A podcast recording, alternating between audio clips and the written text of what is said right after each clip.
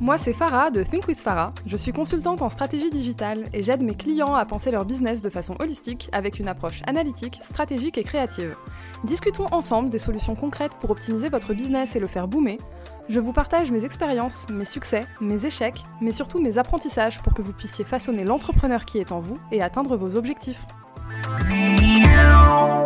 Bienvenue dans un nouvel épisode de ton podcast Think with Farah. Dans cet épisode, j'aimerais qu'on déconstruise ensemble une peur que j'avais et qui m'a bloquée pendant longtemps, c'est celle d'avoir une routine. Oui, j'ai bien dit avoir une routine parce que ce que j'aimais dans l'idée d'être entrepreneur, c'était d'avoir une liberté permanente. Or, on se rend compte au bout d'un moment que cette liberté, elle a des limites et qu'il faut se mettre au travail. Du coup, cet épisode est à destination des entrepreneurs qui n'arrivent pas à se lever le matin ou qui angoissent de se retrouver à suivre un 9 to 5 bossé de 9h à 17h parce que ça ressemble à du salariat, mais qui au final bossent de midi à minuit absolument tous les jours. Je te le dis tout de suite, je ne suis pas là pour te faire un épisode à la Miracle Morning parce que un, je n'ai pas lu le livre pour commencer, et deux, c'est une approche des routines, je dirais, qui ne me correspond pas. Certes, on a besoin d'avoir une certaine routine, mais de là à en faire quelque chose de militaire, ça ne me correspond pas, du coup, ce n'est pas de ça dont je vais te parler. Par contre, je peux te dire que pendant à peu près les trois premières années de ma carrière, j'avais beaucoup de mal à avoir un rythme de travail régulier, et donc un rythme de vie régulier. Pourquoi? Parce que, comme je t'ai dit, ça me faisait peur, j'avais l'impression d'être en salariat. Or, le salariat, c'est tout ce que je voulais fuir le plus possible. Sauf qu'en fait, quand tu es entrepreneur, que tu es freelance ou que tu as ta boîte, tu es certes indépendant, tu es entre guillemets ton propre patron ou ta propre patronne, mais tu es surtout ton propre salarié en fait. Et ça m'a pris un certain temps pour le réaliser. C'est-à-dire que, ok, il y a l'aspect fun, on peut se lever quand on veut, etc., etc. Mais au bout d'un moment, si on se lève réellement quand on veut, on finit par se lever à midi ou à 14 heures et on n'a plus trop de temps pour faire le travail. Or, il faut quand même le faire. On a des choses à produire si on veut atteindre ses objectifs. Et du coup, on se retrouve à faire des horaires pas possibles. Et la partie travail mange sur la partie perso. Et là, il y a un réel déséquilibre qui se crée. Et ça m'a pris un certain temps pour m'en rendre compte et me dire mais attends, en fait, ce qui te faisait peur au départ, c'était d'avoir un rythme hyper chiant en fait. Et au final, tu te retrouves avec un rythme pas chiant du tout sur le papier, c'est-à-dire que tu commences quand tu veux, etc. Mais en fait, tu fais quand même le travail. Alors je dis pas que je me levais à 14h, hein, c'est pas ça, mais sur le principe, je me mettais pas la pression le matin, quoi. C'était un peu ça. Et là, après une année, après avoir changé cette approche au temps, enfin mon rapport au temps en fait, je peux vous faire un petit feedback. Déjà, ma première étape, ça a été d'accepter que mon business était réellement un travail. Pas au sens laborieux et chiant du terme, mais au sens où on a des obligations. Ces obligations, nous les choisissons en tant qu'entrepreneur, mais ce sont des obligations quand même, parce que l'atteinte de vos résultats, elle ne va pas tomber du ciel. Donc il y a eu un premier travail d'acceptation à faire de ce côté-là. Ça paraît évident sur le papier, mais quand on est dans le rythme quotidien, eh bien c'est plus si évident que ça en fait. Donc il y a eu un premier travail d'acceptation de ça. Ensuite, il a fallu que je m'impose en fait un rythme de vie où je me levais tous les matins à la même heure. Et ce rythme, je l'ai gardé en fait, et c'est vrai que je l'applique aussi week-end inclus, à peu de choses près. Alors bien sûr, euh, l'idée c'est pas de s'imposer des nuits courtes sous prétexte qu'il faut absolument se lever à la même heure, mais c'est vraiment mettre l'intention d'avoir un rythme régulier et une routine en fait. On commence tous les jours plus ou moins à la même heure, on dort le même nombre d'heures surtout, donc on fait des vraies nuits. Enfin voilà, l'idée c'est vraiment de s'instaurer une routine pour soi. Et en quoi ces deux petites choses ont changé radicalement la croissance dans mon business, c'est que j'ai réellement commencé à considérer mon business comme un business et pas comme une petite activité sympa. Parce que le risque, quand on reste dans une approche très fantasmagorique de l'entrepreneuriat, c'est qu'en fait on va toucher du doigt tous les aspects fun, mais on ne va pas mettre le nez dans le dur.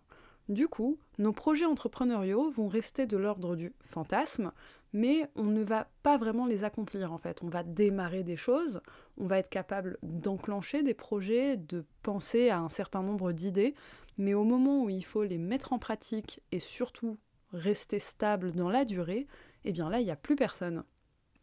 Et là, si tu es complètement bloqué dans cette peur d'avoir un rythme métro, boulot, dodo, bon, vu la période, la partie métro, on va peut-être l'enlever, mais on va dire boulot, dodo, si ça, ça te fait peur, il faut que tu te poses la question de pourquoi?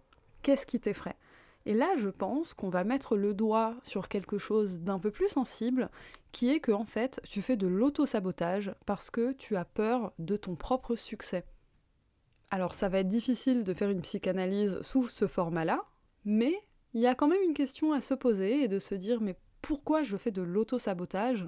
Et pourquoi je ne considère pas mon business comme un réel business avec des responsabilités. Dans ma vie, je compare beaucoup mon enfant intérieur à l'adulte qui doit prendre soin de cet enfant.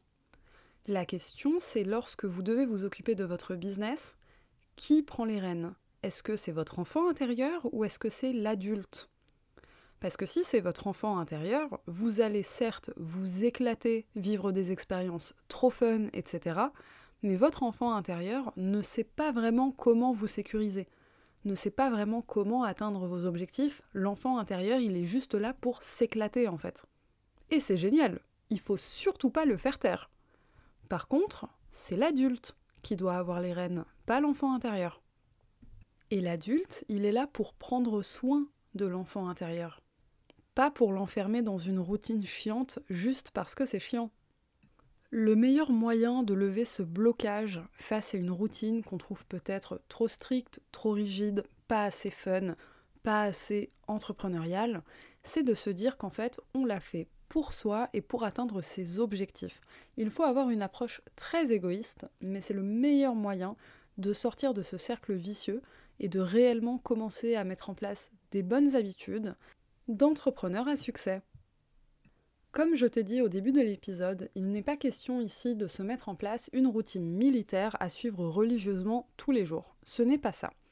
Par contre, c'est important de considérer son business tel qu'il est, c'est-à-dire un vrai business, et de prendre sa place d'entrepreneur. Donc, se lever le matin avec une to-do list, atteindre des objectifs, avoir des choses à faire, des idées à mettre en place, bref, mettre ton business au cœur de ta vie. Tu peux bien sûr, si tu le souhaites, mettre en place une routine rigoureuse, te lever très très tôt le matin, faire du sport, des étirements, de la méditation, you name it, tu fais ta routine comme tu veux. En réalité, c'est pas tant la routine en elle-même qui compte, c'est le fait de conscientiser sa routine. C'est-à-dire, je prends la décision de. Je prends la décision de me lever tous les matins à la même heure. Je prends la décision de me coucher tous les soirs à la même heure. Je prends la décision le matin de faire mon sport. Peut-être pas tous les jours, mais une séance de 10 minutes ou une heure, c'est toi qui vois. Je prends la décision de faire des étirements. Je prends la décision de regarder ma to-do list avant de me mettre au travail. L'idée, c'est vraiment de mettre en place une routine qui va te façonner pour atteindre tes objectifs dans la journée, en fait. C'est juste ça. Et surtout, des objectifs qui font que à la fin de la journée, c'est réellement la fin de la journée. L'idée, c'est de casser le cycle en fait de travailler jusqu'au moment de s'endormir. Ça, ça parle peut-être pas à tous les entrepreneurs, mais moi, c'est souvent mon cas. Encore aujourd'hui, j'y travaille. J'ai tendance à travailler, mais jusqu'à très très tard le soir, au point ben, de m'endormir sur mon ordi en fait. Cela dit, j'ai observé que j'avais beaucoup de pics de productivité le soir. Du coup, ce que je fais pour ne pas que ça pèse trop sur ma vie, c'est que je vais découper ma journée de telle sorte à exploiter au maximum mes pics de productivité. Par exemple, j'ai du mal à me lever très très très très tôt le matin. Je vais me lever sur le coup de 8h, à peu près 7h30, 8h. Pour moi, c'est une heure qui fonctionne bien. Je vais me mettre au boulot vers 9h, 9h30, 10h. J'ai mon gros pic de productivité le premier de la journée sur les coups de 11h. Et puis ensuite, la journée suit son cours et j'ai un second pic de productivité après 17 heures qui peut durer facilement jusqu'à minuit. Avant de conscientiser ces pics de productivité, j'étais en train de m'acharner toute la journée, notamment l'après-midi, parce que je n'arrivais pas à faire le travail comme je voulais. Du coup, je faisais pas grand-chose, je procrastinais, j'essayais de me concentrer mais ça ne marchait pas. Et je finissais par avoir mon fameux pic de productivité du soir et de travailler jusqu'au moment de dormir.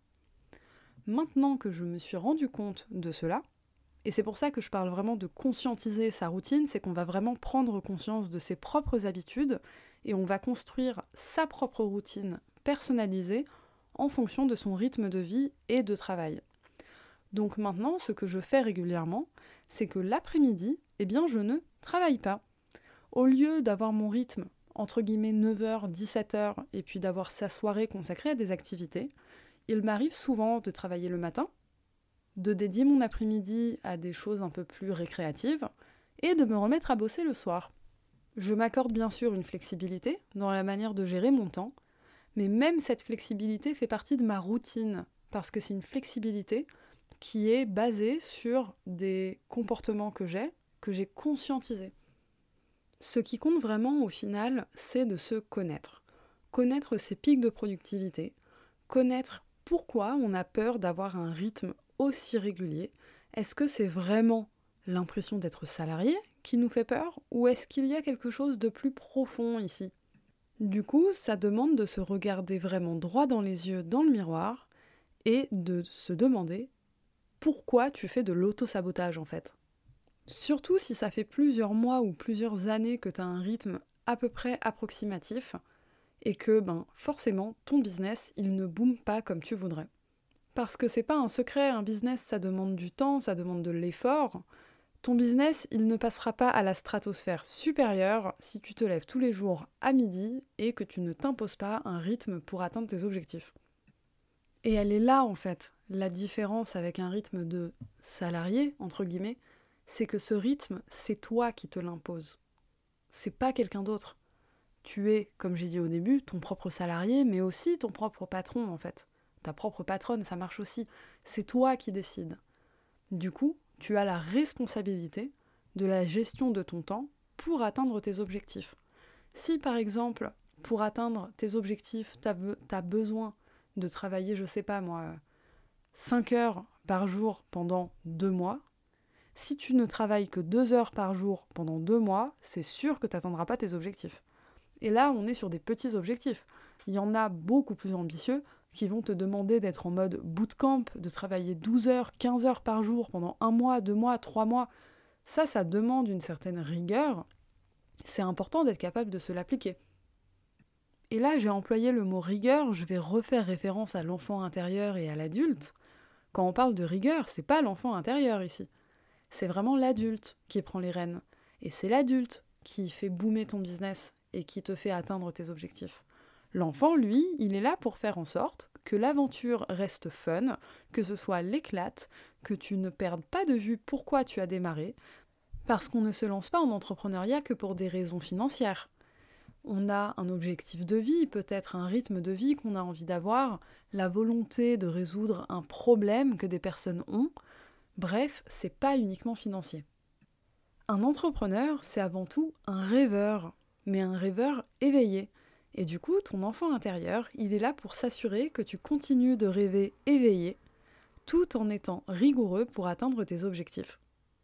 Voilà, on arrive à la fin de cet épisode. J'espère que tu auras maintenant plus de facilité à t'autoriser cette rigueur, tout en ayant le côté fun de l'entrepreneuriat, et que tu arriveras à te rappeler que cette routine, c'est toi qui te l'imposes en fonction des objectifs que tu as tu as les rênes, c'est toi qui décides, ce n'est pas quelqu'un d'autre.